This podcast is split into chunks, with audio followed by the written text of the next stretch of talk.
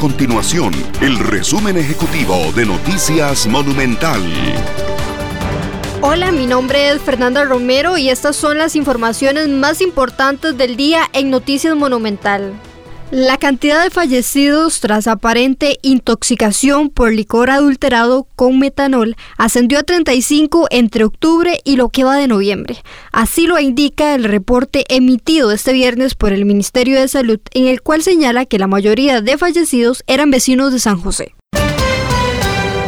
El gobierno de Costa Rica inició conversaciones con las autoridades de Nicaragua para coordinar el ingreso de los trabajadores nicaragüenses ante la temporada de recolección de café que iniciará en los próximos días.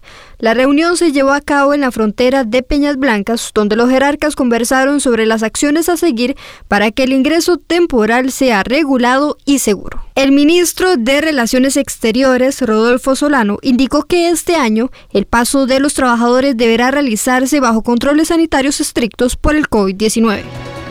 Estas y otras informaciones usted las puede encontrar en nuestro sitio web www.monumental.co.cr. Nuestro compromiso es mantener a Costa Rica informada.